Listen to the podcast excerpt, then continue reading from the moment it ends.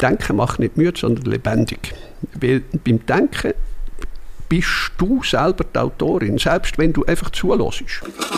Heute ist es so Mode, dass, man, dass die dann sagen, oh, ist kein Grund, ich mache nur meinen Job. Stimmt. Ja. Gell? Und Ja. dann denke ich, um Gottes Willen. Und für das lebt er. Um seinen Job zu machen. Du kannst am Morgen aufstehen und sagen, verdammt nochmal, ich interessiere mich für den Tag. Das ist mein Tag. Ich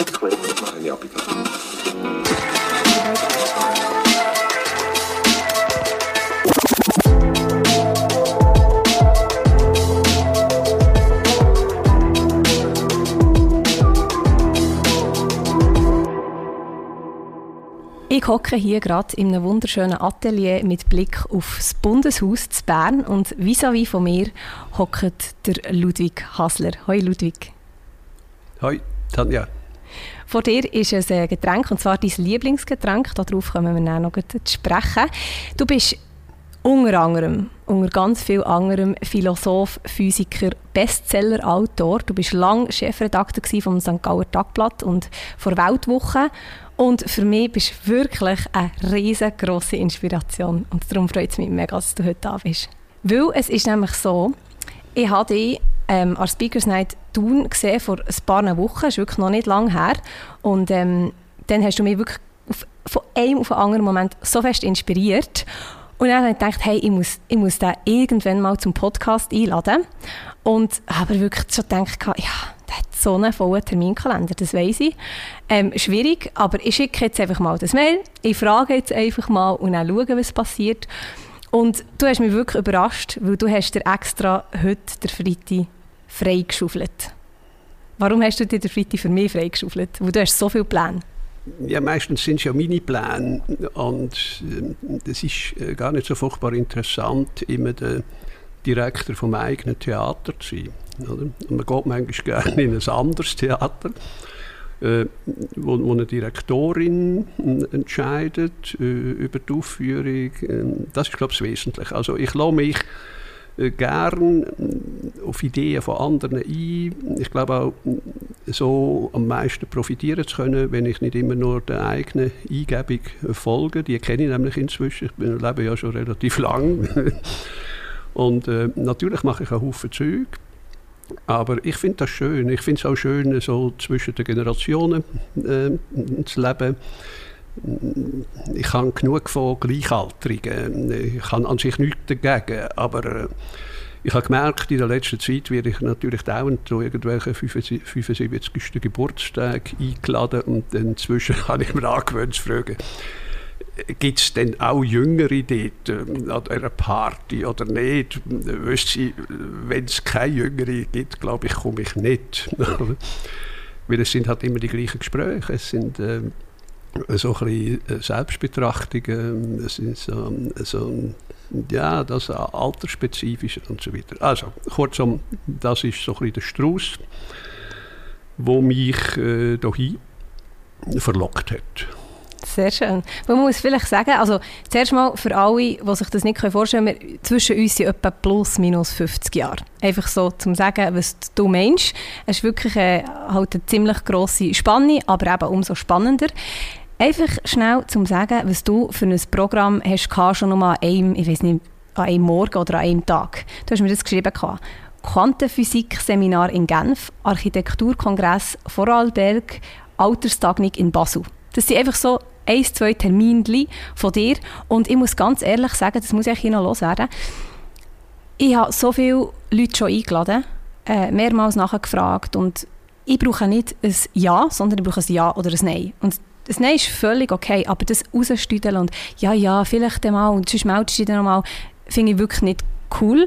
Und bei dir habe ich es wirklich geschätzt, dass du sofort zusagst und du hättest mir wahrscheinlich auch sofort abgesagt, wenn du hättest gesagt, hey, ich habe wirklich keine Zeit oder ich habe keine Lust. Du kannst ja sagen, ich habe keine Lust. Und das muss ich wirklich sagen, wenn du dir einen Nachmittag kannst Zeit nehmen, weiss, was du alles los hast, dann können das andere auch. Das ist echt so ein bisschen zum, zum sagen, wenn man will, kann man eben schon. Man kann sich immer irgendwie einrichten. Vor dir steht ein, Dein Lieblingsgetränk, eines von deinen Lieblingsgetränken, was ist es, Ludwig? Kaffee, schwarzer Kaffee, ohne irgendeine Zutat. Du hast ja noch andere Lieblingsgetränke, oder? Am Abend, ja. Am Abend kommen die anderen dran. Aber da bin ich froh, dass mich ähm, die anderen, also die Abendgetränke, nicht schon tagsüber äh, wollen verführen äh, Also ich liebe Rotwein, ich habe gerne Whisky, aber tagsüber trinke ich tatsächlich äh, Kaffee, Kaffee, Kaffee. Man hat mir auch etwa 40 Jahre lang gesagt, dass das furchtbar schädlich ist. Ähm, weil Kaffee angeblich dehydriere, worauf ich dann immer gesagt habe, ja, also mein gesunder Menschenverstand sagt, das ist eigentlich im Wesentlichen Wasser, oder? Absolut, äh, bin ich dir der Meinung. Wie soll ich denn dehydriert werden, wenn ich dauernd Wasser trinke? Jetzt vor drei Jahren ist ja äh, eine neue Studie gekommen, wo das alles wieder leid hat. Also das heißt, es ist absolut unschädlich und dehydriert tatsächlich nicht. Was für mich auch übrigens ein schönes Beispiel dafür ist, dass man den gesunden Menschenverstand nicht aufgeben sollte, äh, zugunsten von irgendwelchem Studienwissen. Oder? Das ist, das Studienwissen ist nämlich heikel. Also ich habe selbstverständlich auch eine Hausärztin. Und die sorgt sich manchmal äh, um meine Form ja, und sagt dann, ja, weißt jetzt ist gerade eine neue Studie rausgekommen zu dem und zu dem. Also einfach ein bisschen höherer Blutdruck hat der Hassler. He? Und dann erzählt sie mir von einer neuen Studie die dann irgendwie gegen mich ist. Mhm. Und dann sage ich, ja, das klingt ja super, aber weißt du was, die Studie kennt mich gar nicht. Oder? Das ist, äh, und warum soll ich jetzt topfer gleich reagieren, äh, wie 100 mir vollkommen unbekannte äh, Patientinnen, die ungefähr das Gleiche haben oder durchgemacht haben. Also ich bin da eher skeptisch gegen äh, die, die absolute Gläubigkeit äh, gegenüber Studien. Weißt du, was mir auch aufgefallen wenn jemand dir etwas, vielleicht dir nicht, aber wenn mir jemand etwas erzählt und dann sagt, ja, weißt du, es gibt eine Studie dazu, dann glaube ich es automatisch einfach. Oder MUR. Sobald man das sagt, obwohl es vielleicht überhaupt nicht stimmt, findest du, das hat etwas? Ja, das hat etwas. Also man sollte ja mm, mm ich meine, wir machen jetzt da nicht äh, ein längeres Seminar über Studien. Ähm, äh, aber es ist natürlich so, dass man eigentlich immer sozusagen, wer die Studie gemacht hat und wer die Studie in Auftrag gegeben hat, vor allem. Nicht? die Herkunft, also so quasi die Absicht, die in einer Studie drin steckt, äh, verratet halt sehr viel. Ne? Genau, wir in den Medien oder du, wo du in den Medien bist und ich immer noch, wir wissen ja, wie wichtig eine Quelle ist. genau. Ludwig, du bist vor eben etwa drei, vier Wochen an Speakers Night gewesen. und vorher waren schon mega tolle Rednerinnen und Redner dort, gewesen, alle inspirierend auf ihre eigene Art und Weise. Und ich war mit einem Kollegen dort, gewesen, mit dem Mann mit Hut, wie du ihn nennst. Und du bist auf die Bühne gekommen und wir waren beide wirklich einfach wie perplex. Gewesen. Du hast noch kein einziges Wort gesagt, Ludwig. Wirklich. Und dann bist du abgehockt und hast mit dem Adi lang geredet und wir wir haben wirklich nicht mehr können. Der Kollege hat das Handy in der Hand gehabt, um sich Notizen zu machen, wo er so Angst hatte, dass er das, was du sagst, irgendwie vergisst oder so. Ich habe ihm auch gesagt, schreib es auf, schreib es auf. Und ich glaube, das Gespräch war um die 40 Minuten gewesen, und als Adi Lang zum Schluss ist gekommen, ja, jetzt gehen wir ins Apero, ich war so enttäuscht und traurig. Gewesen, weil ich dachte, hey, ich will noch die ganze Nacht zulassen. Wirklich. Und das, äh, das Magazin hat dort zitiert, als ein brillanter Redner, der die Kongressteilnehmer binnen Minuten gänzlich in den Bann zog. Und ich finde, genau so ist es. Wie schaffst du das, Ludwig? Indem man sicher nicht an das denkt. Also ich weiß es auch nicht, ich, ich habe keine Ahnung. Also es gibt viel, wenn ich so an Tagungen bin, dass äh, andere, die referieren, äh, mich ansprechen und sagen, äh, sie, sie wollten mal einen Rhetorikkurs oder so etwas bei mir bestellen. Ich mache das überhaupt nicht. Also ich reflektiere auch gar, ganz und gar nicht, ähm, wie ich rede. Ich weiß nicht, man, man sagt mir dann amigs, ich mache so kunstvolle Pausen. Das Wort ist, dass ich immer dann Pause mache, wenn ich gerade nicht weiter weiß. Äh, das ist wirklich so. Ne?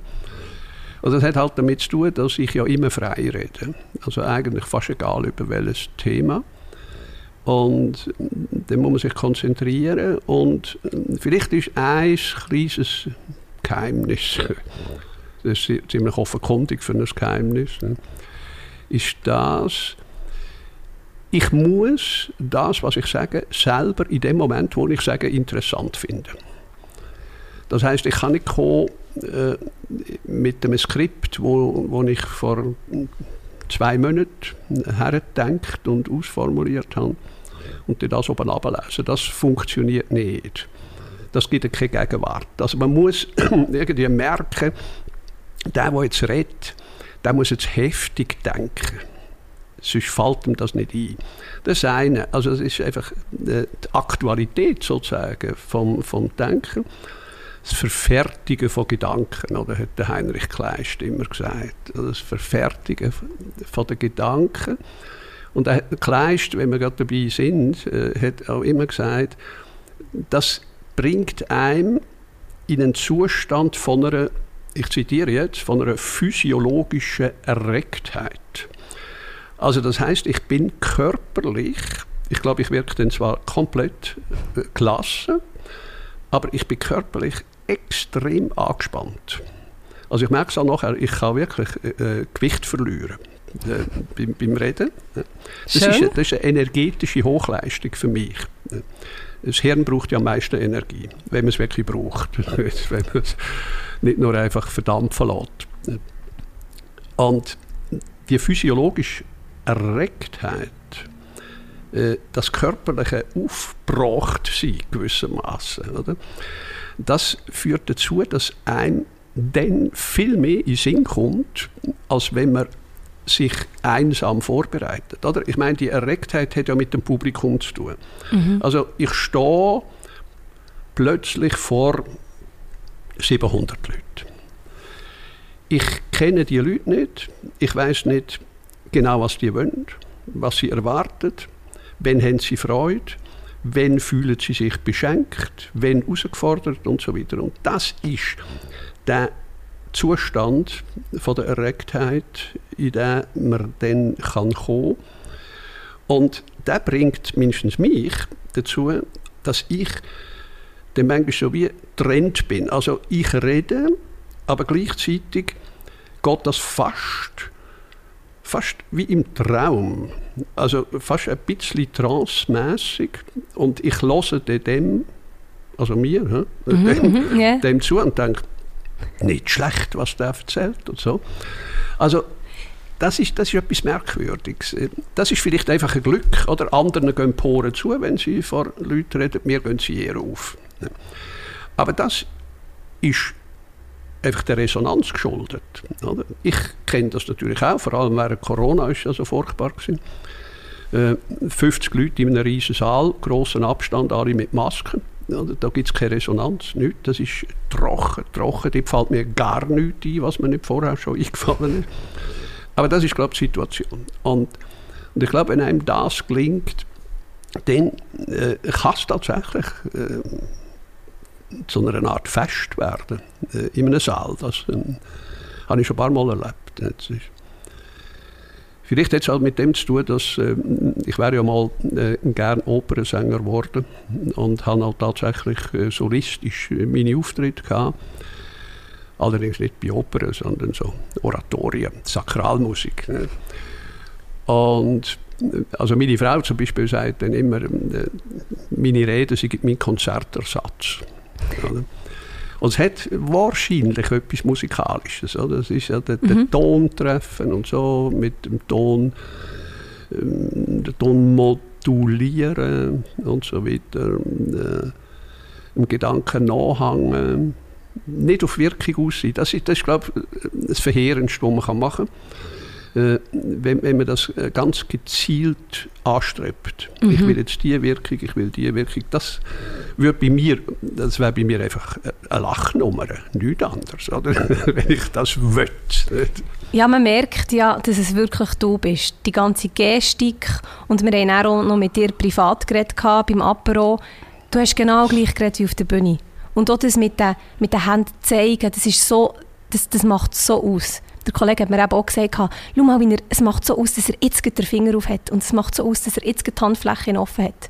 Das, das ist richtig beeindruckend. Und du hast es vorhin schon angesprochen, die Pause. das ist ja das, was ganz viele nicht können, wo man aber weiss, es ist mega, mega wichtig für das Publikum zum Reflektieren, zum Verarbeiten. Und in diesem Fall, das finde ich jetzt sehr spannend, weil das habe ich nicht gewusst, mir ist das natürlich aufgefallen, dass du die Pause hast, auch im privaten Gespräch, dass du dann wirklich denkst. Das ist richtig, richtig spannend. Und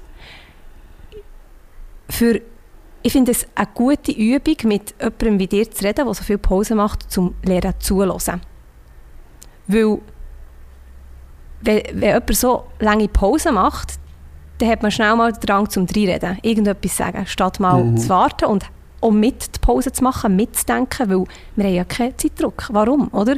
Und das Zulassen finde ich so spannend, das, das können so viel nicht und ich bin das auch immer wieder am Lernen, wirklich richtig zulassen und nicht schon im Voraus denken, was sagt die Person. Darum, du hast mir jetzt vorhin in Sinn gekommen, das macht das ist super zum, zum Üben zulassen eigentlich. Also du kannst ehrlich Leute schulen im Zulassen, indem du einfach Sachen erzählst.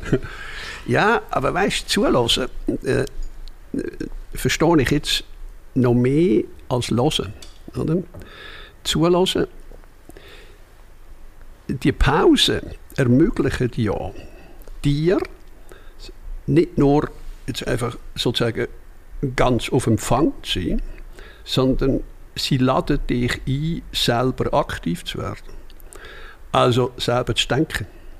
Mhm. Das ist, ich glaube, das ist die Wirkung. Also ich kann einfach mal Folgendes sagen. Also das meiste und für mich schönste Feedback, das ich kriege, heißt, wenn die Leute mir sagen, wenn sie mir zugelassen haben, dann haben ihr Hirn noch vier Minuten auf aktiv geschaltet. Das heißt, sie sind nicht rein rezeptiv, weißt, apropos zulassen, oder? sondern das, das Zulassen bringt sie selber in eine Hirnaktivität. Das heißt, sie denken selber, oder? Und das ist eigentlich äh, das, was ich will. Ich will nichts anderes, oder? Und äh, ich glaube, ich habe dir damals schon an dem Abend gesagt, es ist für mich das Ideal, wo schon der Sokrates hatte. Der Sokrates hat immer gesagt, philosophieren heißt nicht irgendwelche Gescheitheiten in die Leute hineinstopfen, sondern philosophieren ist eine Hebammenkunst. Das heißt, etwas rausholen, etwas zum Leben bringen, oder etwas zum Leben rauslocken, gewissermaßen. Und das ist, glaube ich, wirklich ein großer Unterschied. Also ich stehe nicht auf Bühne und sage, Hallo, liebe Leute, ähm, wie geht's und so. Ähm, ihr seid leider ein bisschen von gestern. Ähm, es sind eben inzwischen ein paar Umfragen äh, klar worden. Und ich sage euch jetzt, was von heute ist. Oder? Ich bringe euch jetzt äh, die Aufklärung, äh, die Infos von heute die kenne ich gar nicht. Oder? Also in der Regel ist es nicht so, dass ich in dieser Sache, wo ich rede, oder? Also ich rede ja am Ärztekongress halt über ärztliche Kunst beispielsweise. Oder? Ich rede an Architekturtagungen über Architektur. Ich habe lauter Leute, die nichts anderes machen, von morgen bis am Abend vor mir. Äh, also die Gefahr ist immer da, dass ich dann durchgehe. Also ich muss schon relativ viel wissen, aber es geht nicht ums Wissen, sondern es geht ums Denken. Und das ist etwas völlig anderes. Ich komme und denke nach über die Bedeutung von Architektur und Gesellschaft und individuelles Leben und so weiter. Ich denke nach über ärztliche Kunst und Wissenschaft. Ist das gleich oder nicht gleich und so weiter. Das heißt, ich denke und Jetzt ist das Denken natürlich auch eine Zumutung, weil das Denken bringt gar nichts, wenn das Publikum nicht selber mitdenkt. Oder? Wenn auf der Bühne einfach eine Information, man nennt ja das heute eine Präsentation, PowerPoint. Oder? Da läuft ab und nach einer Viertelstunde haben eigentlich alle genug. Mhm. Oder? Weil das, ist, das sind irgendwie satt oder übersättigt oder man ist ja auch vollkommen hilflos gegenüber diesen Torten und Statistiken und so weiter. Das ist alles immer vollständig da und ich bin ein kleines Würmli im Saal und muss mir das anlassen und denke, ah, mein Gott, ist jetzt das so und so und so, ja, da habe ich ja nichts mehr dazu zu sagen. Oder? Wegen dem wird man dort relativ schnell müde. Und ich meine, das ist jetzt äh, charmant gewesen, dass du gesagt hast, äh, du hättest noch lange wollen zulassen. Ich höre es allerdings ziemlich häufig. Ich tue das nicht auf meine Kappe nehmen, sondern ich sage, das hat mit dem Denken zu tun.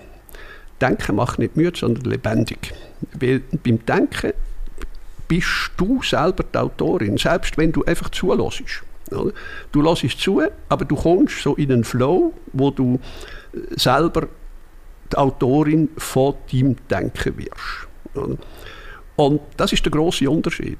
Bei sogenannten Präsentationen, PowerPoint und so weiter, äh, bist du eigentlich das Objekt der Mitteilung. Du bist auf Empfang, aber nicht auf Sendung. Und das, glaube ich, äh, wenn du mich jetzt nötigst, oder, äh, über, über das, was ich da mache, selber, selber nachzudenken, ich glaube, das hat etwas. Und wenn es halt tatsächlich äh, eine Hebammenkunst ist, die etwas als Licht bringt, oder? dann ist es halt, das ist schon schön. Oder? Das, ist, also das ist für mich natürlich äh, ja, fabelhaft. Äh, es, es macht mich auch lebendig. Äh, es ist, äh, ich habe selber sehr viel davon. Und es ist für die Leute, die so quasi entbunden worden sind äh, von ihren eigenen schlafenden oder verdrückten Einsichten. Wir wissen ja alle, wir alle, alle, alle wissen sehr viel mehr, als wir uns bewusst machen. Oder? Das heißt, also so wie du das jetzt ein bisschen hast formuliert, oder es kommt immer so über, ist, dass du eigentlich gar nicht so viel müsstest wissen. Du weißt zwar mega viel, aber du müsstest nicht, sondern du musst einfach können aktiv denken. Ja, das geht schon leider nicht ohne Wissen. Ja, weil jetzt zum Beispiel, wenn du vor einem Ärztekongress bist, die ja. haben ja ein enormes Fachwissen, dann brauchst ja irgendwo durch schon ein Allgemeinwissen, für das du überhaupt die Zusammenhänge kannst haben ja. Oder? Das ja. ja schon, gell? Ja, man muss, man muss relativ viel äh, wissen, ja, Anführungszeichen, das heisst, äh, relativ viel äh, wahrnehmen. Oder man muss auch wahrnehmen, wo so ein bisschen der Nerv blank liegt momentan. Oder? Aber ich, ich habe da einfach gewisse, gewisse Vorteile aus meiner Biografie. Also ich habe lange beruflich, hauptberuflich Philosophie gemacht, also da heißt nur denkt, oder? Mhm. Dann 20 Jahre im Journalismus auch versucht zu denken, aber die, vor allem, dort ist es vor allem mehr um Information gegangen. Also dort habe ich das natürlich blitzschnell müssen lernen und das haben wir nicht mehr abgewöhnt. Ich habe sehr schnell äh, so eine Art Überblick mir selber verschaffen über ein, über ein Fachgebiet. Und dann kommt natürlich das dazu, was, was Erfahrung heißt. Oder Erfahrung ist wieder etwas anderes als Wissen. Oder? Also man hat, es gibt auch dann mit der Zeit so ein einen Spürsinn. Oder? Also wo gibt es jetzt irgendein Wissensteil, mit dem wir etwas anfangen können. Also wenn wir jetzt bei der Medizin sind, oder zum Beispiel, wenn ich dann höre, in Amerika äh, gibt es einen großen Streit ums Stethoskop. Du weißt, was das ist. Das ist das Symbol äh, Ding von allen Ärzten. Okay. Oder das, weißt, Hätte ich im Fall nicht gewusst. We weißt du nicht? Weißt, Nein, das, das, das ist der, der, der, Abhörapparat. Oh, weißt du, ja, ja. das, was immer über die Achseln haben? Ja, das, was man schon seit Kind kennt. Ja, das ist das, okay, das okay. Prestige-Ding. Und wenn du äh, furchtbar musst husten und so, oder, dann, dann tut die Ärztin dich abklopfen, dann nachher leitet sie das an und du hat, hat so quasi der Horcher dir auf die Brust und gehört, tut deine Lunge rasseln oder, oder jaulen oder ächzen oder, oder was auch immer. Und je nachdem kann sie sich ein Bild machen vom Zustand von deinem Inneren. Mhm. Oder? Das ist heute in Amerika umstritten, weil man sagt nicht ganz ohne Grund. Das ist eigentlich ein Museumsstück. Oder? Das ist technisch wirklich einfach ein antiquiertes äh, Instrument, weil wir haben heute äh, digitale äh, Messapparate, die einfach tausendmal besser sind, genauer sind und so weiter. Aber warum ist es das umstritten? Warum wird das nicht einfach ersetzt? Weil Patienten wollen Weil das Stethoskop, das ist wie ein Symbol für eine höchstpersönliche Therapiesituation. Oder? Dass die Ärztin ja. neigt sich mir zu, das Digitalgerät neigt sich mir nicht zu. Absolut. Oder? Und ja. das Digitalgerät hat auch keine Ahnung, wie sich das anfühlt, wenn die Lunge krank ist und so weiter. Oder? Mhm. Also es muss ein anderer Mensch sein. Also das hat eine Situation, die therapeutische Situation von Mensch zu Mensch, so quasi eine höchstpersönliche Affäre zwischen zwei. Und das ist das Zeichen dafür. Es geht gar nicht um Genauigkeit, es geht gar nicht um Exaktheit und so weiter. Und das ist dann ärztliche Kunst und so weiter. Oder? Das wäre jetzt so ein Beispiel, oder wie ich kann. Äh, ich merke dann immer wieder, dass nennt viele zur Kenntnis und es sagt nichts. Oder? Und ich habe da einfach eine gewisse Übung, weil ich natürlich meine, dass man nicht nur abstrakt darf denken vor Publikum, sondern man braucht schon, man braucht Bilder. Ähm, also halt nicht PowerPoint-Bilder, nicht fertige Bilder, sondern Sprachbilder, wo ich kann erzählen und äh, das Publikum macht aus diesen Bildern erst ein Bild oder, im Hirn. Und dann ist es auch wieder aktiv beteiligt. Das Bild selber formen. Eben so ein Stethoskop, das ist, ähm, das ist relativ banal, aber das funktioniert schon. Und so fängt man an zu denken. Du bist ja, oder du redest ja viel über die Digitalisierung und so, dass es zum Beispiel jetzt eben gerade bei, bei den Teslas, dass die eigentlich sehr vernünftig fahren im Vergleich zu einem Menschen. Wenn findest du, braucht es der Mensch? Das war eben eigentlich ein gutes Beispiel gewesen, im Spital. Da mhm. will man einfach nicht vor einer Maschine äh, geheilt werden, auch wenn die vielleicht eine, eine ganz schlimme Krankheit hält, da braucht man noch einen Mensch. Wann ist ein Mensch wichtig und wenn sagst du eben, hey, wir können ersetzt werden? Ja, wenn, wenn braucht es einen Mensch? Aber ich versuchte das auch so mit Episoden äh, am besten äh, zu verdeutlichen. Also zum Beispiel in der Schule. Oder für was braucht es eigentlich eine Lehrerin? Warum lenkt äh, interaktive Software nicht? Also die, ist ja, die ist ja wunderbar äh, bereits unterwegs. Also ich habe das einmal mir angeschaut. Ich bin in eine Klasse gegangen, wo sehr fortgeschritten unterwegs ist, also recht gut digitalisiert und dann sind die Schüler einzeln oder in Gruppen sind sie an ihren Tablets und vertieft in eine Lern, interaktiv Lernsoftware.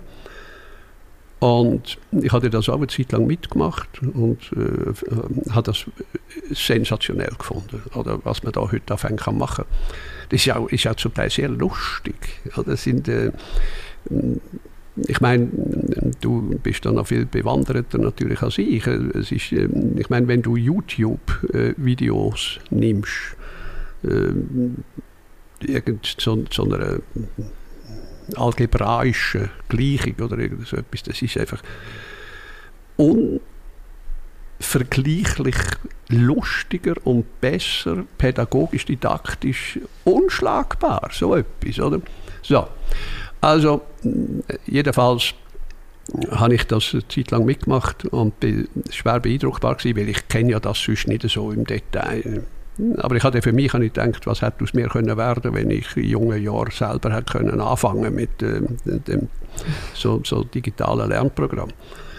Also, und dann wäre ja jetzt der Schluss noch, dass man würde sagen, ähm, das ist super, dann kann die Lehrerin Pause machen, ich kann daheim bleiben, am Nachmittag habe ich ihr dann gesagt.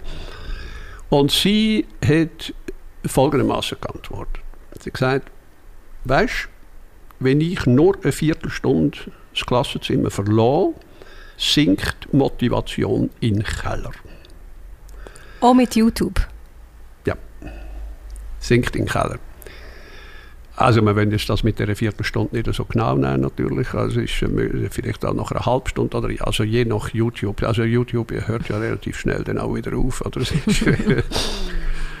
und ich glaube, diesen Satz, den müsste man können verstehen und beherzigen. Oder? Also warum ist eine leibhafte Lehrerin nötig, damit Kinder motiviert sind? Oder? Weil wir haben ja häufig einfach so ein kleines mechanisches Verständnis von Lernen. Oder? Man denkt, ja, man muss einfach den Lernstoff muss man einfach äh, picobello didaktisch zubereiten, oder? also so ein bisschen filetieren und so, dass es nichts mit zu Keuen gibt und dass das Zeug runtergeht. Was übrigens der grösste Blödsinn ist natürlich, weil man dann gar nicht mehr lernt, sondern es läuft dann einfach durch. Oder? Genau. also, warum braucht es eine Lehrerin? Äh, ich versuche es kurz äh, aus meiner Sicht zu sagen. Es braucht Lehrerin gar nicht als Lieferantin von Stoff. Nicht mehr. Sondern für etwas ganz anderes. Ein Kind verhalten sich wie Menschen überhaupt. Das heißt, sie sind nicht so ganz sicher, ob sie längern, ob sie, ob sie das können äh, und wie gut und ob das nötig ist, das zu können. Und für all das braucht es jetzt in dem Fall eine Lehrerin. Konkret, es braucht zwei Augen. Und in diesen Augen muss das Kind sehen, oh, die traut mir zu, dass ich das kann. Die traut mir zu, dass ich das richtig gut lerne. Und sie nimmt mir die Angst vor dem Lernen. Letztlich auch, was das Größte ist in der Schule, die Lehrerin nimmt dem Kind die Angst vor dem Erwachsenwerden. Mhm. Mhm. Weil Erwachsenwerden ist ein Strapaz. Ja, das ist, äh, und das, glaube ich, haben wir noch nicht so ganz begriffen. Oder? Dass wir, es ist nicht nur Kind, sondern generell auch in einem Unternehmen, ein Mensch muss sich wahrgenommen fühlen, damit er wächst, damit er sich will bewähren, damit er will sich steigern, damit er richtig angefressen ist von etwas und so. Und das ist die Lehrerin, wo furchtbar wichtig ist. Es kommt ja noch dazu, dass man als Kind, ich meine, lernen will man schon immer. Oder? Das ist ein lebenslang Lernen und so weiter. Also, finde ich ein bisschen abklopft natürlich. Wieso? Es ist ja, es, also es, erstens ist es Tautologie, das ist eh so. Also das menschliche kann gar nicht anders als lernen. Aber es wird natürlich lieber etwas anderes. Oder? Es wird nicht unbedingt den Schulkram lernen. Aha, schon. Aber du bist schon äh, also du bist schon einverstanden, dass man das Leben lang so weiter ja, le lernen, oder? Ja, das man, schon. Muss, man muss, weil einfach, äh, genau. wir leben in einer dynamischen Zeit. Und dynamisch, das heißt, es wird immer mehr, immer schneller neu. Und wenn immer mehr, immer schneller etwas neu wird, dann veraltet auch immer mehr, immer schneller. Zum Beispiel das Wissen. dann, dann muss man das updaten. Äh, mir wäre es einfach lieb, dass man nicht, nicht allzu trostlose Weiterbildungen äh, produziert, wo immer nur Fachwissen, Fachwissen, Fachwissen. Das Fachwissen muss auch belebt werden von einem Individuum, oder es muss durchblutet werden. Meine, bei, bei der Lehrerin besonders, besonders wichtig. Aber du kannst äh, jetzt eigentlich das durch, durch möglichst viele andere Berufe durch, äh, buchstabieren. Das ist äh, natürlich äh, im medizinischen, pflegerischen ist überall sehr äh, einleuchtend. Äh, Pflegerin oder du hast ja jetzt dir überlegt, was ist digital was, und, und wo braucht es einen Mensch. Oder? Wir sind, Pflegeroboter die sind relativ stark entwickelt, die sind schon ziemlich gut da. Also die können nur das Einfältigste, wo ja eine Pflegerin heute ein, ein Viertel vom Tag verblöden muss, also nämlich protokollieren, was sie gemacht hat. Ja, genau, genau. Da braucht es also wirklich nicht mehr, oder? Das ja. kann der Pflegeroboter einfach aus dem FF und dann erst noch genau. Das ist, äh, weil der macht ja keine Fehler, der ist ja so blöd, dass er keine Fehler kann machen kann. Aber das, aber das kann er dann wirklich. Er kann medikamentieren, wenn man ihn richtig programmiert, kann er auch keine Fehler machen. Oder? Eine müde Pflegerin macht noch relativ schnell einen Fehler. Oder? Gibt mir irgendwie durcheinander von, von, von Pillen, die ich ja dann eh hinter das Bett schmeiße, oder wie, wie viele ist. Äh, und ja, der Pflegeroboter kann übrigens auch eine Patientin heben, also auf, aufheben, auflüpfen. Was? bereits. Oder? Das ist ja auch etwas, wo, wo heute äh, eine Pflegerin mit 45 aus dem Beruf wirft, oder, weil sie den Rücken kaputt hat. Also, das wird, und, und jetzt, wenn, jetzt kommt es natürlich darauf an, ob man schlau reagiert oder, oder, oder nicht. Äh, wenn man nicht schlau reagiert, dann wir jetzt das rein ökonomisch beurteilen und sagen, ja, das ist super, der Pflegeroboter der ist nämlich auch billiger und der wird nicht müde. Der kann Tag und Nacht, ich kann, kann seine, seine, seine Genauigkeiten produzieren. Und dann würde man sagen, Pfleger, dann können wir Pflegerin glatt auf 50 Prozent setzen. Ja. Und das ist natürlich töricht, weil, wenn wir schlau sind, sagen wir, ah, jetzt kommt die Pflegerin endlich dazu, das zu machen, wozu sie braucht. Und was eine Maschine nie wird können, nämlich Hinwendung, Empathie, vor allem Resonanz. Das heißt, wir denken heute in der Regel nur an Empathie, das finde ich ein bisschen zu wenig. Also Empathie heißt ja mitfühlen. Oder? Das Mitfühlen, das ist, das ist die Basis von allem, das ist klar.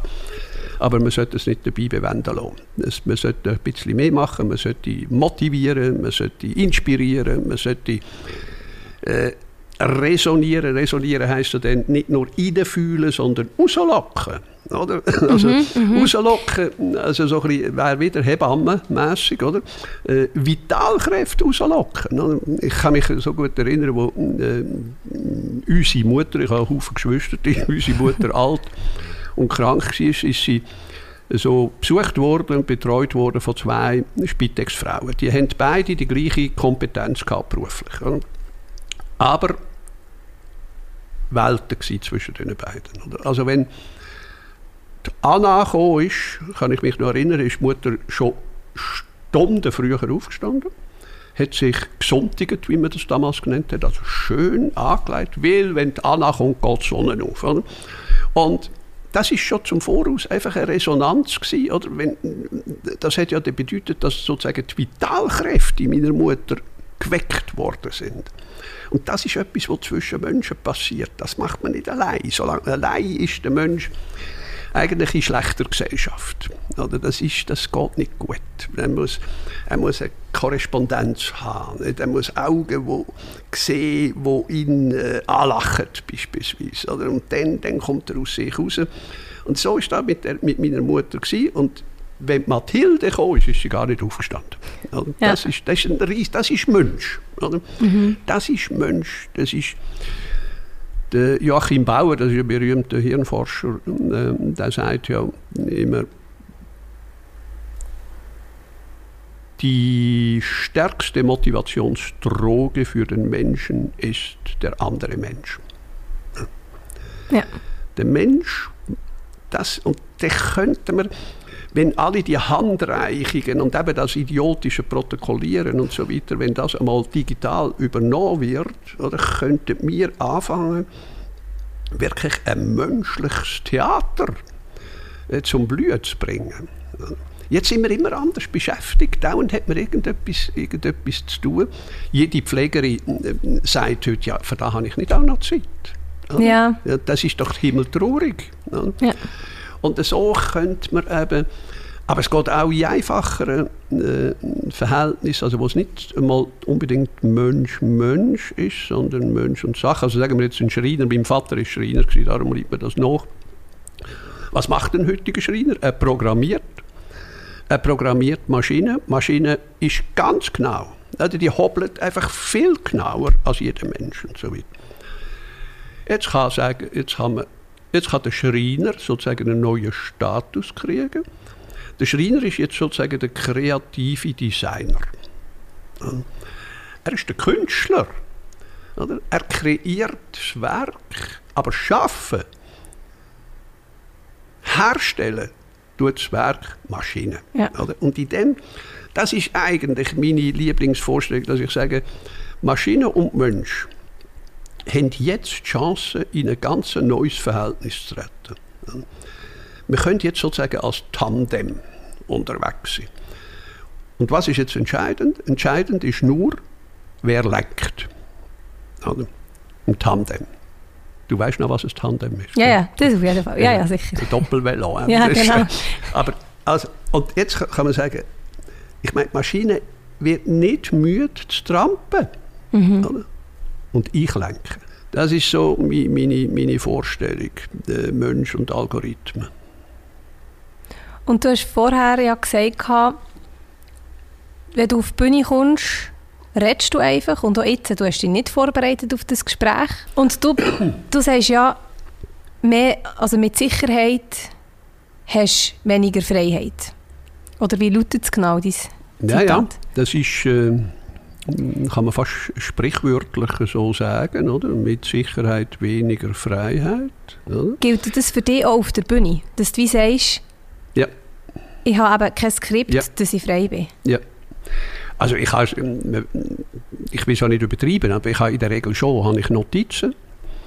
Ähm, Das ist aber eigentlich mehr äh, zur Sicherheit, äh, die Zeit einigermaßen im Griff zu haben. Genau, das ich ist meine, der du andere siehst Punkt. ja jetzt, wohin das kommt, äh, wenn man mich einfach reden lässt. Das ist ja, super. das ist ja furchtbar. Und es hört eben dann auch fast nicht mehr auf. Es ist, ähm, ich bin auch berüchtigt dafür, darum wenn, wenn die Veranstalter, die mich kennen, die wollen in der Regel keine Diskussion nachher, weil die wissen, der Hasler haltet auf die erste Frage das zweite Referat. Das, ist, äh, das, das, das, kann, das darf, darf man einfach niemandem zumuten.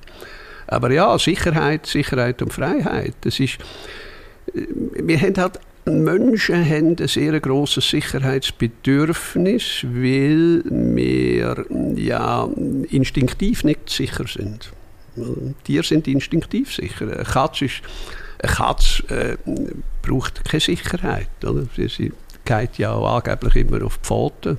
Das ist, Ja, ich- stimmt, Ich stimmt. nicht, oder? Das ist, und darum, darum müssen wir immer so Gerüst machen. Oder? Das ist auch evolutionär. Oder? Wir, sind ja keine vom Himmel gefallene Engel, also, sondern, sondern wir sind irgendwie Spotausläufer vom Aff.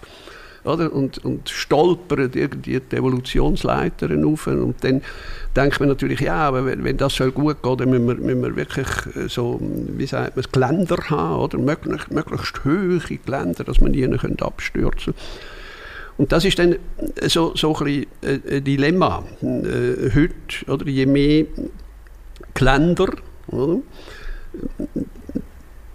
desto weniger stürzen wir ab, das ist schon richtig, aber wir kommen auch nicht voran. Genau. Das, das heisst, wir, wir, wir riskieren auch nichts. Wir haben, es, also am übelsten finde ich es, ähm, das ist vielleicht ganz ein gutes Beispiel, wenn man, wenn man äh, sieht, also ich, ich lebe in Zolliken äh, bei, bei Zürich und dort ist es Mode, dass man, dass man viele Kinder mit dem Porsche Cayenne in die Schule karrt, oder? Äh, Und äh, das halte ich für ein kleines Verbrechen, weil der Schulweg, oder, das wäre jetzt apropos Sicherheit und Freiheit. Oder? Also wenn ich mich erinnere, äh, ich und der Schulweg, das ist wahnsinnig wichtig. Der Schulweg ist sozusagen der erste Freiraum zwischen Elternhaus und Schule. Dort ist ein Kind frei, das heißt, es kann dort eigentlich das erste Mal ohne Aufsicht, ohne Beobachtung, kann es dort experimentieren, sozial und so weiter, auch mit Hindernissen. Nicht? Und jetzt sagt man natürlich, na, das, das könnte regnen oder ich weiß nicht was, es könnte irgendetwas passieren. Ja, es könnte etwas passieren, aber was passiert, wenn nichts darf passieren? Wenn nichts darf passieren, passiert auch nichts. Es passiert dann nichts auf dem Schulweg. Und ich halte das wirklich für eine fehlgeleitete Liebe, weil irgendwann mal muss ein Kind anfangen dürfen, selber einem Hindernis auszuweichen, äh, überspringen, elegant meistern und so weiter, wenn man ihm einfach alle Steine aus dem Weg rollt. Es kommt mir jetzt gerade in den Sinn, Mutter Goethe, oder? Johann, Wolfgang, Goethe, super Genie, 18, also um 1800. Und die Mutter hat schnell gemerkt, dass der Bub extrem begabt ist. Und was hat sie gesagt? Jetzt müssen wir nur noch möglichst viel Stein auf den Weg legen. Das ist sehr schlau. Das ist Training. Mhm. Das ist Training. Stein auf den Weg. Und wir haben heute die Mentalität, äh, man sagt dann natürlich aus purer Liebe, äh, es ist auch etwas anderes natürlich daran beteiligt, nämlich es ist relativ, äh, es geht schneller wenn, wenn man einfach die Steine aus dem Weg nimmt. Klar. Äh, und dann ist, ist, ist, man, ist, man, ist man feiner aus und, und, und das Kind äh, brüllt nicht und hat, hat, hat nie eine Wunde und Wird so weiter. nass. Ja, das ist, ja, aber wenn soll es dann anfangen mit dem? Absolut. Oder? Ja. Wenn, soll es anfangen? Und das ist die Tücke oder, zwischen, äh, zwischen Freiheit und Sicherheit. Wenn man, heute sind wir natürlich total auf dem, auf dem, auf dem Sicherheitstrip, eigentlich, Mhm. eigentlich überall. Also zum Teil ist ja auch lustig, dass, äh, dass äh, denn das Kalkül gar nicht aufgeht. Also ich, kann- ich kann mich erinnern, Helmpflicht oder, auf Skipisten beispielsweise. Das, ist, das finde ich sehr amüsant, weil das ist ein Beispiel, das zeigt, dass, dass Menschen einfach ihr Verhalten anpassen. Oder? Man kann immer die Sicherheit erhöhen, aber der Mensch riskiert, äh, nein, der Mensch erhöht seine Risikobereitschaft. Oder? Also, weißt, wenn ich, ich kann mich erinnern, wenn ich jetzt Skipiste, oben Helm auf, Hasler, und dann habe ich einfach subkutan, denkt es bei mir sofort, ich verwandle mich in einen Krieger. Oder? Mit Helm. Oder? Ich bin sicher und brettere umso rücksichtsloser ab. Klar. Und das passiert sehr schnell. Das ist auch im, im Verkehr, oder? das ganze Ampel, es, man man kommt ja, hat ja keine drei Meter mehr ohne irgendeine Vorschrift oder so. Dann schaust du eigentlich gar nicht mehr auf die Straße. Oder? Du schaust, ähm, ist übrigens ein Experiment gemacht worden ähm, in, in zwei niederländischen Städten. Dort hat man alle Ampeln, alle Verkehrsschilder abgeräumt. Weg damit. Ergebnis? Weniger Unfälle. Warum? Du schaust wieder, du hörst, nimmst Rücksicht auf den anderen. Oder wenigstens der andere. Aber das Schauen, das Hören, das, das äh, Acht geben, oder? Äh, das kommt uns ja vo- vollkommen abhanden, wenn man, wenn man jede Sicherheit äh, sozusagen outsourcet. Ja, so ungefähr. Gestern habe ich etwas erlebt an einer Ampel. Das passt jetzt perfekt. Ich war an einer roten Ampel, an einer ziemlich grossen Kreuzung zu Biel. Und dann plötzlich klopft es bei mir an Scheiben. Und ich bin so etwas von dermassen erklopft. Du, du rechnest nicht damit, dass einfach irgendjemand klopft. Und dann ist ein Herr draussen gestanden, hat die Scheibe runtergelassen. Habe ich auch nicht überlegt. Irgendwie, gedacht, plötzlich wird ausgeraubt oder so. Und nachher sagt er mir, das Licht ist kaputt. Ich dachte, hä, was, Licht ist kaputt? Nein, die Autos sind gefahren. Hä? Dann so, euer, euer Bremslicht ist kaputt. Man sieht nicht, wer da bremst. Dann so, oh, nein, geht gar nicht und so. Und klar, ich gehe in die Garage flicken, alles gut. Ist auch nicht eine grosse Sache. Ähm, aber das hat es eigentlich gezeigt. Hat er sich einfach auf das Bremslicht verlassen, wäre er mir hinten rein. Ich bin natürlich mega froh, hat er mir gesagt, alles super, weil es ist ein wichtiges Licht, und gerade in der Nacht. Aber er hat zum Glück ist er aufmerksam gewesen, er war da gewesen und hat gesehen, ah, sie bremsen, aber das Ja, Licht ja. geht nicht, ist mir es sagen. Ja. Das ist eigentlich genau, dort fängt es an. Ob es in der Schweiz wird funktionieren, wenn plötzlich von heute auf morgen alle Ampeln nicht mehr da wären, ich weiß ja nicht. Hast du das Gefühl, in der Schweiz ging das? Es geht natürlich, da- das sind relativ kleine Städte gewesen, oder? Schon, wo, wo, wo, wo das gemacht haben. Das könntest du jetzt in Bern, würde ich das auch eher nicht, nicht machen. Aber was klar ist, das haben wir ja im Verkehr äh, schon, schon häufig äh, können feststellen. Weißt, wenn du, wenn du jetzt auf der Autobahn fährst und dann kommt irgendeine Baustelle oder, oder eine Unfallstelle, oder, da gibt es derart viele Vorwarnungen, dass du denen eigentlich am Schluss gar nicht mehr glaubst. Oder? Das stimmt. Oder? Ja. Also ja. man kann, es, gibt, es gibt so eine Schwelle, glaube ich, wo man einfach nicht mehr ernst nimmt. Ja. Oder? Weil ich fühle mich nicht mehr ernst genommen. Oder? Ich fühle ich fühl mich behandelt wie, wie ein Vollidiot. Oder? Und das, das finde ich falsch. Ja. Das sollte man einfach wie einfach mal die Leute machen, blöd gesagt. Ja, einfach eine Warnung. Oder? Ja. Und die gilt. Ja. Oder? Man, muss, man, muss, man muss die Leute ernst nehmen, finde ich wichtig. Auch, auch im, im Journalismus übrigens. Oder? Man sollte auch nicht immer das Gleiche sagen. Äh, sondern es ist, ähm, aber eben Sicherheit und Freiheit, äh, ich tue da ein bisschen im Kreis reden, was sehr ähnlich ist, glaube ich, wie, wie jetzt bei mir auf der Bühne, ist die Art, wie eine Lehrerin sich vorbereitet auf, auf äh, die Lektion. Ja. Weil in meiner Einschätzung tun sich Lehrer viel zu fest vorbereiten und sind nachher quasi Gefangene von ihrer Vorbereitung. Weil sie können nicht, mehr, können nicht mehr frei reagieren auf das, auf das Unvorhergesehene. Ich meine, Kinder sind, reagieren schnell, das, das kannst du nicht berechnen mhm. im Voraus. Und dann muss man sich können situativ auf das einlassen. Wenn du jetzt einfach so picobello Vorbereitung gemacht hast, dann ja, kann ich das verstehen. Da findet man dann irgendwie schade, das nicht zur Geltung zu bringen. Oder, oder eben so Redner, die mit, mit einem wunderschön ausformulierten Manuskript kommen und einfach gnadenlos äh, alles bis zum Ende äh, einem äh, zumuten. Ich kann das verstehen, wenn man den Aufwand treibt, aber äh, das Publikum äh, tickt völlig anders. Das Publikum denkt nicht um Gottes Willen, dass, ja, hoffentlich kommt er jetzt noch zu dem und so weiter. Ja. ja. Und, und der Vollständigkeitswahn, das ist, in, in, der Regel würde eigentlich ein Gedanke länger. Ich habe mir übrigens angewöhnt, einfach, einfach aufzuhören, mit, mit, dem, mit dem Vortrag, weil bei all diesen Themen, ich meine, ob das Digitalisierung oder, oder ärztliche Kunst oder, oder Freiheit und Sicherheit, es gibt eh nicht einen wunderbar abgerundeten Schluss. Das ist so, ja. Das ist einfach so. also kannst du auch mittendrin aufhören und, und, und, und, und sagen, hallo, liebe Leute, ich meine, wisst ihr eigentlich, dass ihr 87 Milliarden Hirnzellen habt? Ähm, äh, die warten nur darauf, dass sie selber können, äh, loslegen können. Ja. Äh, also ich mache mich überflüssig. Einen guten Abend.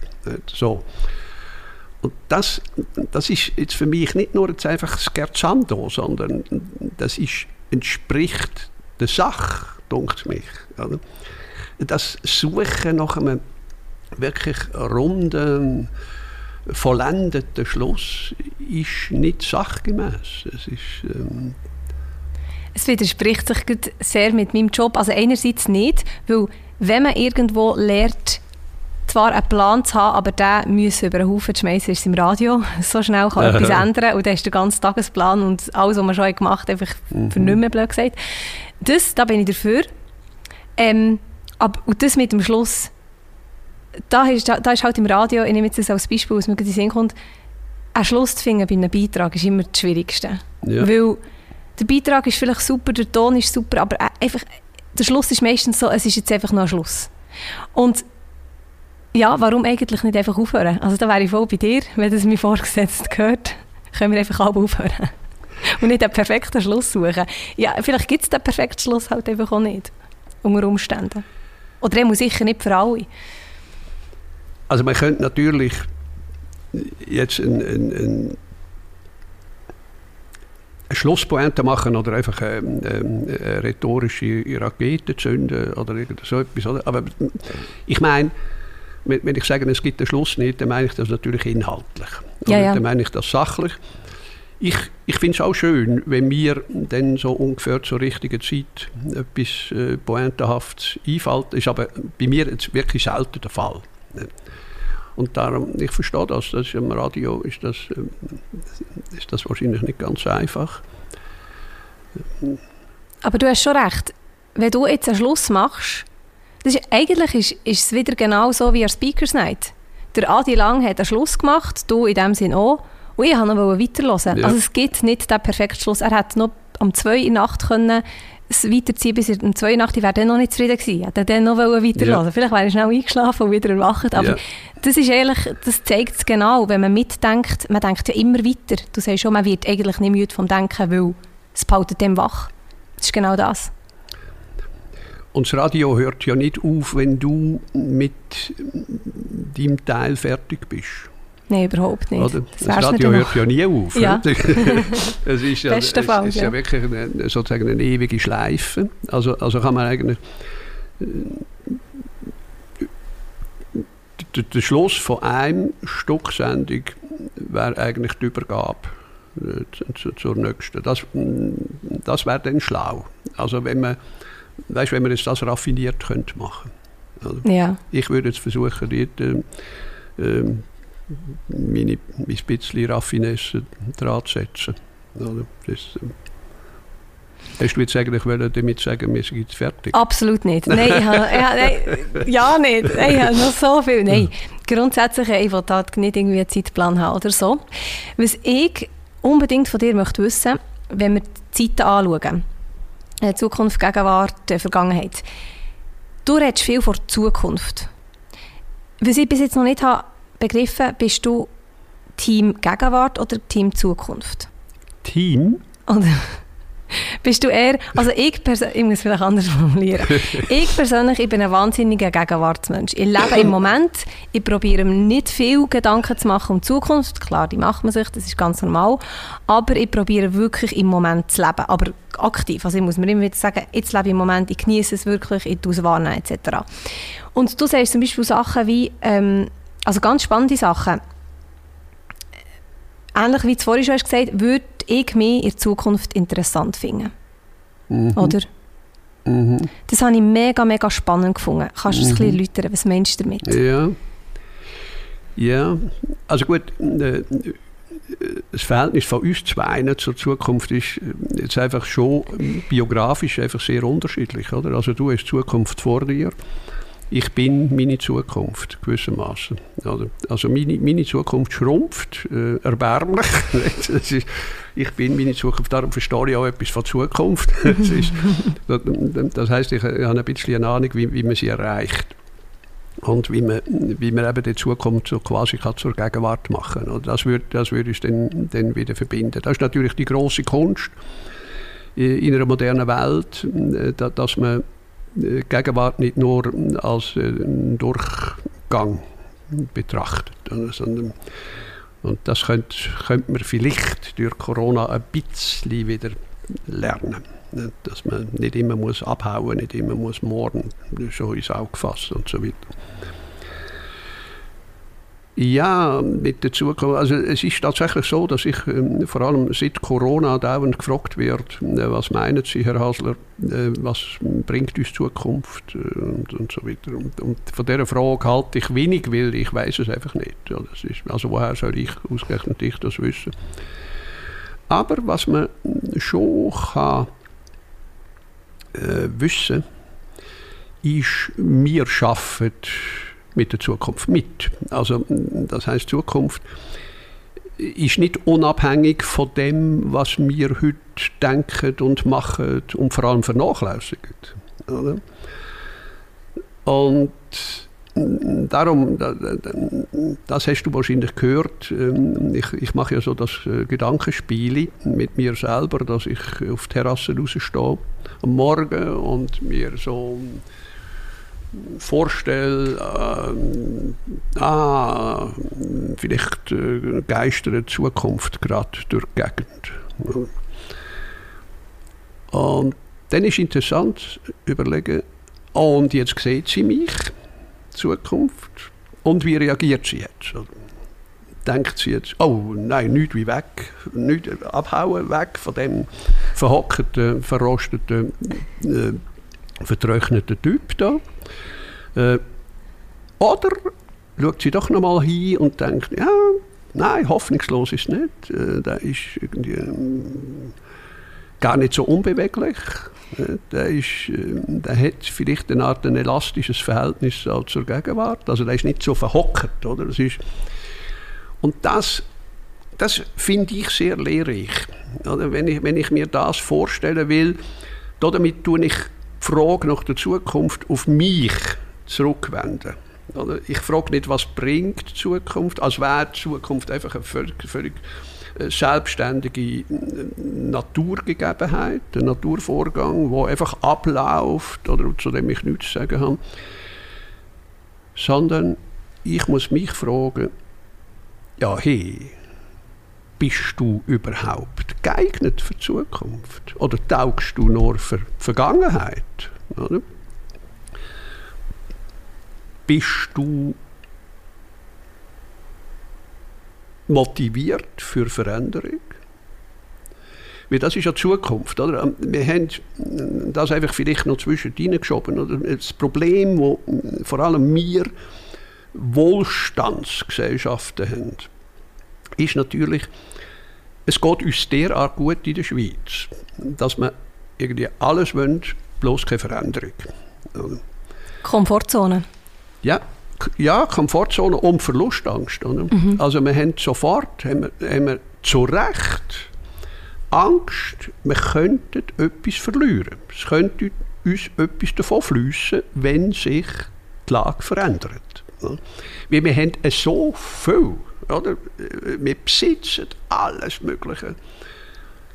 Und verändern würde heißen ja, da und dort Abschied nehmen ja, von genau. etwas. Oder? Ja. Das, das wollen wir nicht. Und darum wollen wir im Prinzip eigentlich gar keine Zukunft, weil wir keine Veränderung wollen, sondern wir wollen eine Art Fristerstreckung für die Gegenwart. Sehr schön Wir wollen, dass es einfach länger so bleibt. Und je mehr Krisen jetzt auftauchen, oder? wir haben die Corona-Krise, das ist eine Gesundheitskrise, wir haben schon lange die ökologische Krise, äh, wir haben ganz Haufen andere Krisen, wir haben die Finanzkrise dauernd, also die Finanzströme sind ja absolut nicht mehr unter Kontrolle, etc. Und wir laufen eigentlich immer so ein bisschen der Krise davon. Wir, wir wollen, denken, nein, die wollen wir hinter uns lassen. Corona, wenn hört eigentlich der Mist mal auf und so. Und, äh, aber wir haben nicht wirklich eine Zukunft, die uns voranleuchtet. Oder? Mhm. Wir, haben, wir haben keine Bilder von einer Zukunft, wo wir können sagen ja, schön, da will ich hin, da, da wäre da wär gut, oder? da strenge ich mich auch an. Das will ich. Und das meine ich. Oder wir sollten viel mehr über die Zukunft so reden, nicht was bringt uns die Zukunft, was kommt auf uns zu, auf uns Arme, oder? Sondern, sondern dass wir sagen, ja, was wollen wir eigentlich für eine Zukunft? Oder? Und wer will ich denn sein übermorgen? Oder? Und das würde bedeuten, dass wir, also ich rede jetzt einfach von mir, dass ich mich äh, wappnen, dass ich mich elastischer mache, dass ich Antennen ausfahre, dass ich mich für Sachen interessiere, für die ich mich jetzt nicht unbedingt muss interessieren wegen dem Überleben, oder? Aber vielleicht wegen dem Überleben übermorgen, hm. oder? Kommt mir, ja. denn das, kommt mir denn das zu gut? Äh, dass ich mich für Mentalitäten von Jungen interessiere und so weiter. Und die Bereitschaft, die Veränderungsbereitschaft, das ist, das ist ein Training. Und wer das Training nicht will machen, wer einfach sagt, ich weiß, wie es geht und ich will nichts anderes und ich will jetzt meinen Urlaub wie jedes Jahr und so weiter, ja, der darf sich nicht wundern. Auch der kommt der Zukunft über, aber eine, die er nichts dazu zu sagen hat. Ja. Oder? Das ist der ja. grosse Unterschied. Natürlich, haben, die Zukunft kommt dann schon von selber, oder? aber sie kann dann ziemlich katastrophisch werden. Oder? Mhm. Wenn, wenn wir jetzt äh, sagen, ja, einfach Augen zu und Türen, oder? Es ist, ähm du hast es mal eben so schön gesagt, es ist schwierig an die Zukunft zu denken, wenn die Gegenwart so glänzt. Das finde ich ein ganz schönes Zitat. Ja. Und es stimmt einfach. Ja. Man weiß, an die Zukunft denken ist wichtig, Klimawandel etc., alles Mögliche. Man weiß es, aber wenn ja alles gut ist, dann Ja. hofft man halt einfach, dass es so weitergeht. Es ist natürlich oberflächlich gut. Oder? Es ist nicht alles gut und das wissen, glaube ich, alle. Oder? Und wir, wir sind einfach ganz grosse Mogler. Oder? Ich inklusive. Oder? Wir können uns prächtig durchmogeln. Wenn ich dir einfach einmal, also ich glaube, dass wir trotz all dem immer noch so ein bisschen animalisch funktionieren. Du weißt, Tiere schmücken es, wenn ein Erdbeben droht. Oder? Sie, sie wittern es. Oder? Ich frage mich nicht wie. Äh, Und ich glaube, momentan geht es uns allen ähnlich.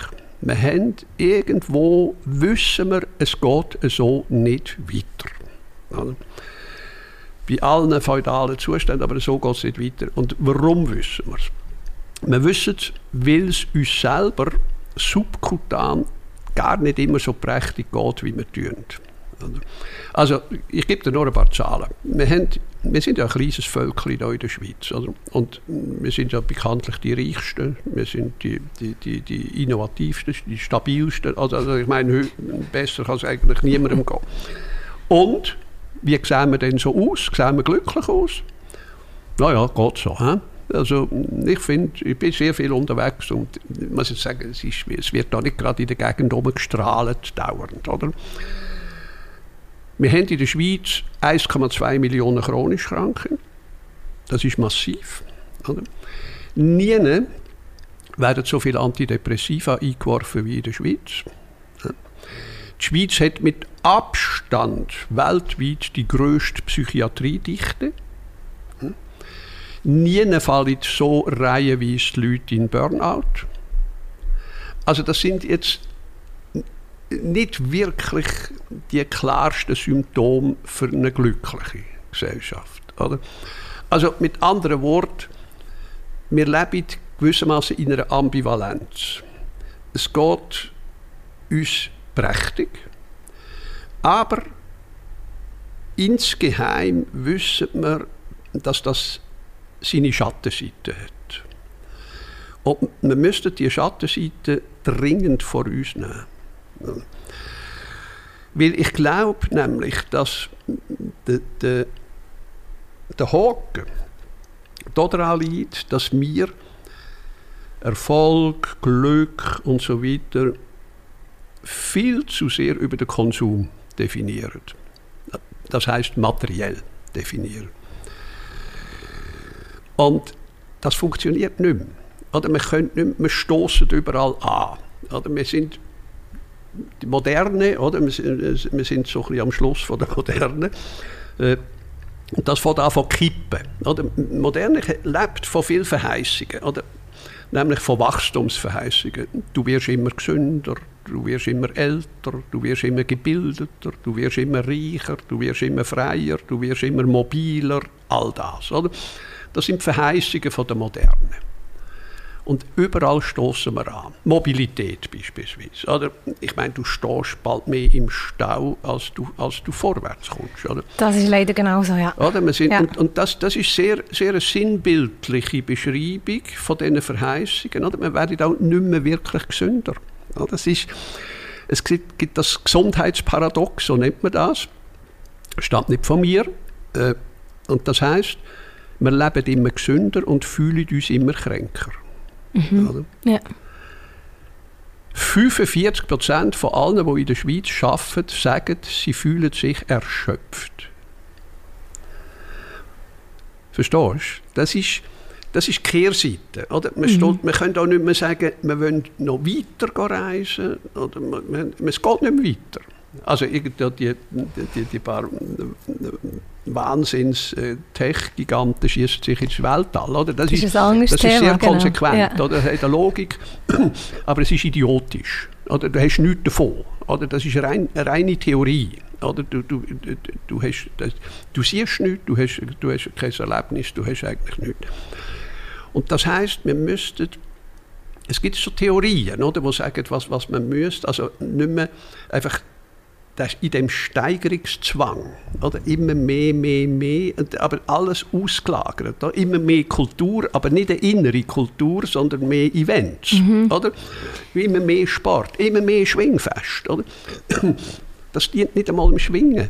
Oder? Wenn rar muss etwas sein, dann ist es grossartig. Oder? Früher, früher hat man einfach halb vier Jahre das eidgenössische Schwingfest gehabt, sonst fast nichts. Oder?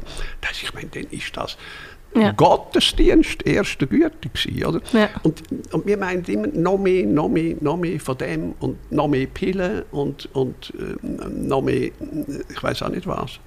Und das funktioniert nicht mehr, das wissen wir eigentlich.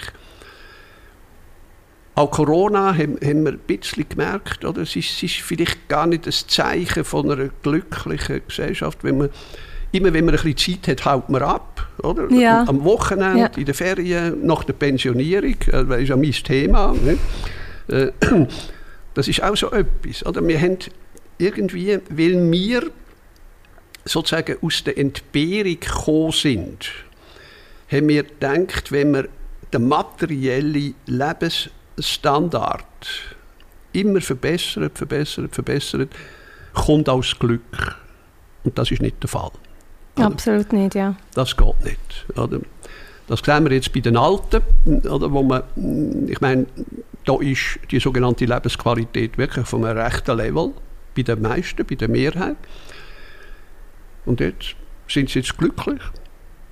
Also ich kenne Gleichaltrige, denen geht es feudal, die können sich eigentlich alles leisten und sie saufen sich zu Tod. Oder? Und zwar sehr bewusst. Also das heißt da, braucht es wahrscheinlich eine gewisse Rückkehr. Also nicht, die Zukunft ist nicht mehr immer nur der Fortschritt, mhm. ein Steigerungslauf, äh, sondern wäre auch ein bisschen zurück. Oder? Ich rede natürlich nicht gern so sentimentalisch oder so ein bisschen kitschig von inneren Wert oder irgend so etwas, aber letztlich geht es schon um das. Oder? Also ich meine, wozu denn das alles um uns herum, wenn wir nicht gute Laune haben, beispielsweise. Oder? Wir müssen ja nicht immer glücklich sein, das ist ein bisschen, ein bisschen hoch gesetzt, die Latten, oder? aber einfach gute Laune, eine Gelassenheit, eine Vergnügtheit. Oder? Es ist, äh, mein Vater war ein einfacher Schreiner. Gewesen. Achtköpfige Familie, knapp durchgebracht, damals. Rackerleben erster Güte, 10 Stunden pro Tag in der Werkstatt gewesen. Nachher heimgekommen. Am Abend hat er noch zwei Stunden die örtliche Krankenkasse müssen verwalten, damit das Geld gelenkt hat. Äh, so Jahr ein, Jahr aus. Und er war immer vergnügt. Gewesen. Ja. Ist immer vergnügt gewesen. Materiell, also wirklich karg, karg, karg was ist das? Oder das, ist, das ist so mein, mein Vorbild. Oder? Ich habe Gott sei Dank äh, seine Mentalität geerbt. Oder sonst habe ich nichts geerbt, aber das. das ist, Immerhin. Das ist schön. Ja, das, ist sehr schön. Und ich bin eigentlich ähnlich.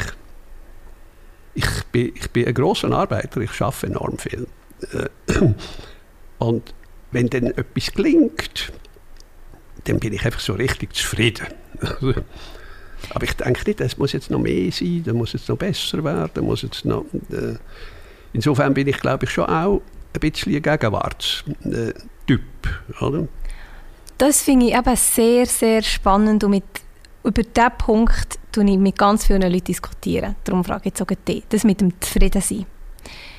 Ich bin eben der Meinung, man sollte nicht zufrieden sein, sondern man sollte glücklich sein, man sollte dankbar sein, unbedingt, aber man sollte doch nicht zufrieden sein. Ich hatte schon x Diskussionen gehabt, Mo, Zufriedenheit ist doch schön, ist doch gut. Du hast ja auch gesagt, hey, zufrieden sein ist gut, die Papi ist zufrieden das ist super, gute Luna ist super. Aber zufrieden sein, finde ich, sollte man eben nicht. Ja, ist vielleicht, es steckt jetzt im Wort. Ich, ich habe das einigermaßen äh, unreflektiert braucht jetzt Zufriedenheit, also so ein gleich mit Vergnügtheit. Oder? Das ist ja mhm. natürlich absolut nicht das Gleiche. Ja. Oder? Und du meinst natürlich, für dich ist Zufriedenheit so etwas wie Selbstgenügsamkeit oder so etwas. Nimm ja, oder? Ja, genau. Für mich ist zufrieden, ich bin zufrieden mit... Mehr muss nicht sein. Oder? Genau, genau. Ja, mehr muss nicht sein, ja. Ja, das habe ich natürlich schon auch nicht. Also das ist, ähm, ich bin eher ich habe ich habe das mal erfunden, wo ich äh, ein Essay über den, über den Roger Federer äh, haben müssen schreiben. Das habe ich auch lustig gefunden. Oder beim Federer sagt man ja auch, oder der Federer äh, jetzt ist er ja 40 geworden, oder? Und er, er will eigentlich nicht aufhören. Oder? Er, er, insofern ist er nicht zufrieden schon. Genau. Oder? Er ist nicht zufrieden und dann sagt man, warum tut er sich das an? Oder? Dann sagt man natürlich auch mehr, warum tun sie sich das an? Sie könnten doch einfach das Leben geniessen, oder? Denke ich, ja danke, ja soll ich vielleicht auf den Golfplatz oder, oder was, soll ich, was soll ich denn machen? Äh, und beim Federer habe ich Folgendes äh, herausgefunden. Ich habe ein neues Wort erfunden. Und warum tut er sich das an? Er tut sich dann natürlich gar nichts an, oder? sondern er lebt davon, dass er das Tennisspiel permanent raffiniert, permanent perfektioniert, permanent aus seinen Fähigkeiten anpasst, oder? dem Gegner anpasst. Also das heißt, der spielt nie gleich. Oder? Und der ist, das heißt, ihn interessiert, das sagt er ja auch häufig. Oder? Natürlich gewinnt er gern, ich auch. Oder? Aber das ist nicht das Interessanteste. Das Interessanteste ist sozusagen die Arbeit am Spiel. Oder? Mhm. Also es, und das wäre eben das nicht zufrieden sein mit dem Spiel. Oder? Ich habe es nicht irgendeinisch kapiert und ab jetzt mache ich einfach so oder? sondern ich mache es weiter. Und für das habe ich einen Begriff erfunden, indem ich gesagt, habe, der Federer ist ein Leistungserotiker. Er hat ein erotisches Verhältnis zum Spiel, zur Leistung. Und erotisch meine ich äh, damit, du hast, ein erotisches Verhältnis ist unruhig. Es kann nicht lassen. es will es intensiver, oder? Es wird in dem Sinn besser, mehr, mehr, mehr, oder? drastischer und so weiter. Oder? Das andere ist, ist nur Konsum. Oder? Das ja. ist, ähm, ja. Äh, für, für, mich äh, sind Casanova-Typen, ich rede jetzt als Mann, oder, äh, Casanova-Typen sind für mich erotische Stümper. Oder? Das, ist, das ist nichts. Das ist einfach so, rumfliegen, da naschen, da naschen, da naschen. Das, was ist denn da daran interessant? Oder?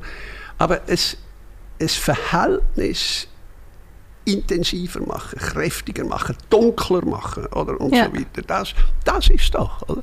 Und insofern glaube ich, steckt, wenn wir äh, ich sage jetzt, angefressen sind von etwas, oder steckt etwas von einem erotischen Verhältnis drinnen. Mhm. Äh, man macht nicht, ich zucke immer zusammen, wenn heute jemand sagt, ich, ich tue manchmal irgendjemandem danken für etwas, irgendeinem Veranstalter oder so. Und heute ist es so Mode, dass, man, dass die dann sagen, oh, ist kein Grund, ich mache nur meinen Job. Stimmt. Ja. Gell? Und ja. dann denke ich, um Gottes Willen. Und für das lebt er. Um seinen Job zu machen. Ja. Das ist jetzt das Gegenteil vom erotischen Verhältnis. Absolut. Oder? Schönes Beispiel. Ich mache meinen Job. Nein, bitte nicht mach deinen Job zu deiner Erotik.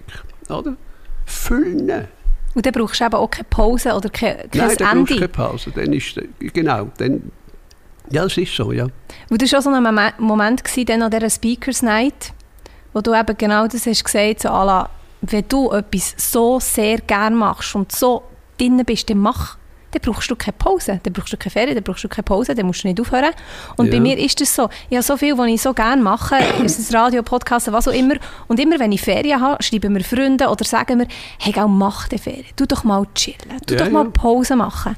Aber die begreifen nicht, dass ich alles, so eben auch das Arbeiten an sich, so gerne mache. Ich brauche keine Pause, ich will keine Pause.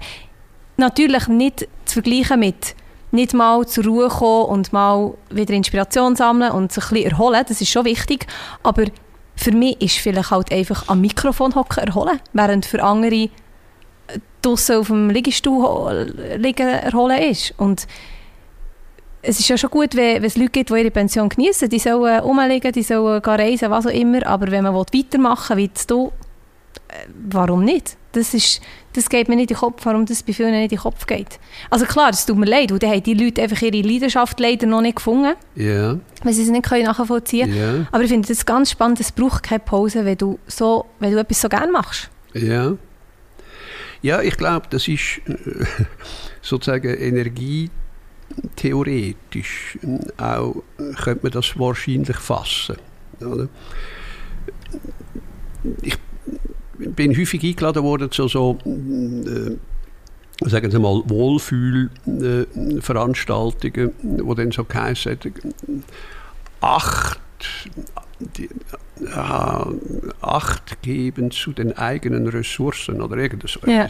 dann habe ich immer gesagt, ja, was habt ihr denn eigentlich für was habt ihr, was habt ihr denn für eine Vorstellung von euch energetisch? Oder? Also ich zum Beispiel lebe nicht in, in der Meinung, dass ich sozusagen auf die Welt gekommen bin, so quasi als Energiereservoir, wo einfach ein, ein bestimmtes Quantum Energie drin gestopft worden ist. Und jetzt muss ich einfach schauen, dass ich dass von dieser Energie genug bleibt bis lang, lang, lang.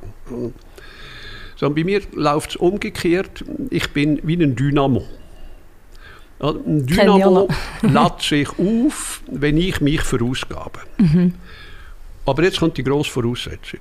Sofern ich das, was ich verausgabend mache, für sinnvoll halte. Oder? Und du kannst natürlich wahrscheinlich nicht bei jeder Verrichtung, die in der heutigen Gesellschaft beruflich gemacht wird, als schon beglückend finden. Oder? Aber diese Vorstellung ähm, würde etwa dem entsprechen, was du von dir erzählst. Oder? Das, das mit dem Dynamo. Oder?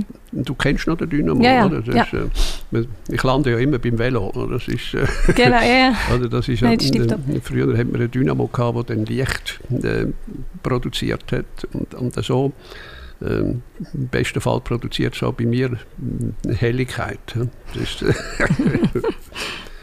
Aber das ist, ich meine, wenn wir jetzt weiterdenken, dann könnte man sich ja fragen, ja, wie bringt ein Mensch zustande, das, was er tut, äh, so zu pflegen, dass er in das Verhältnis hineingerät.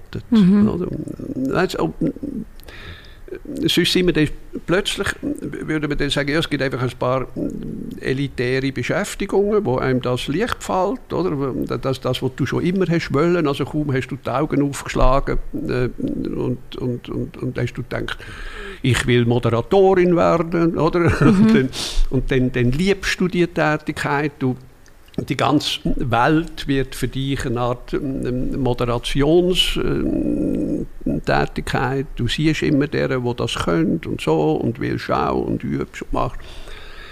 Ja, wie ist denn mit anderen Tätigkeiten? Oder? Also es ist, äh, der, der entscheidende Wechsel oder, ist ja für mich der, kein Mensch, auch du nicht und ich nicht, kein Mensch kann immer das machen, was er will. Ja. Oder? Ja. Einverstanden. Einverstanden.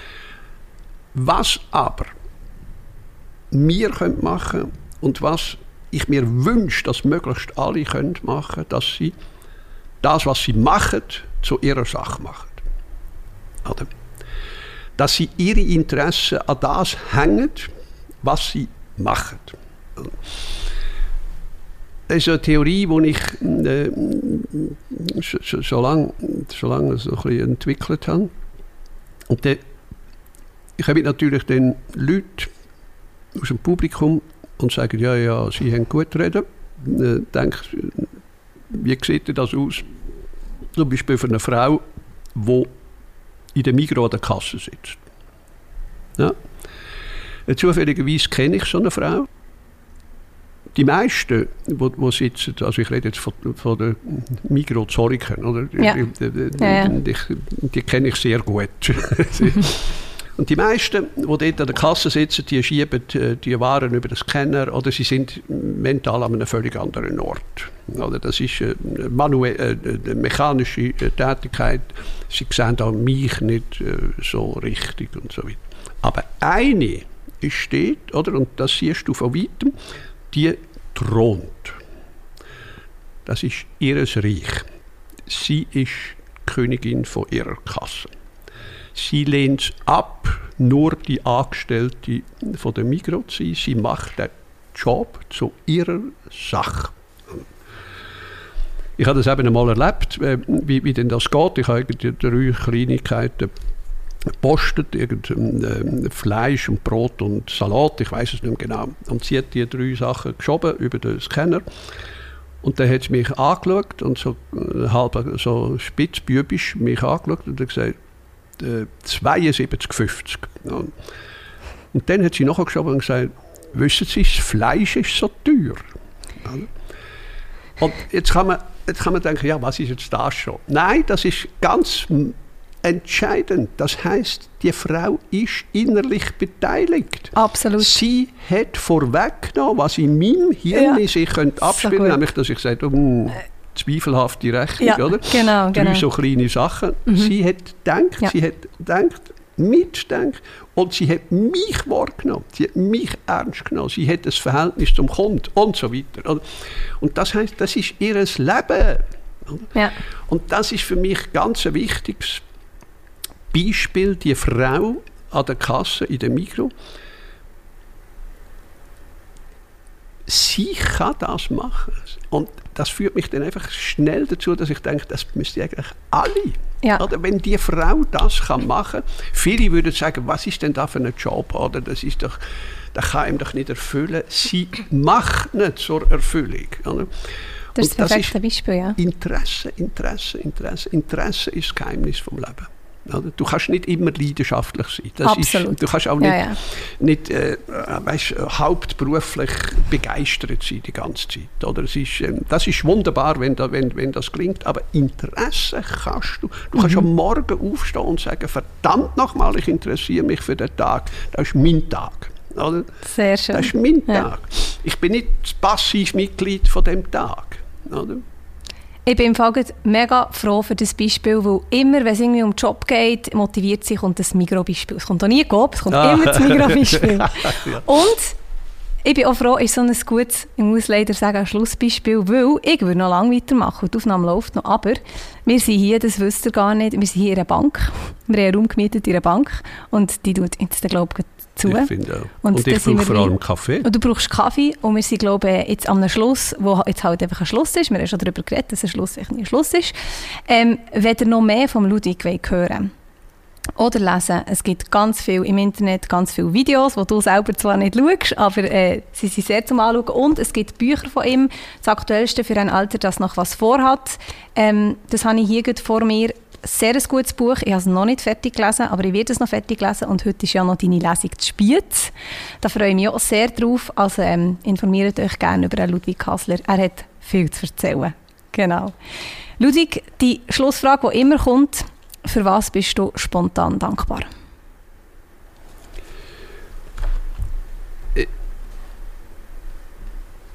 ja, für die Vergnügtheit vom väterlichen Erb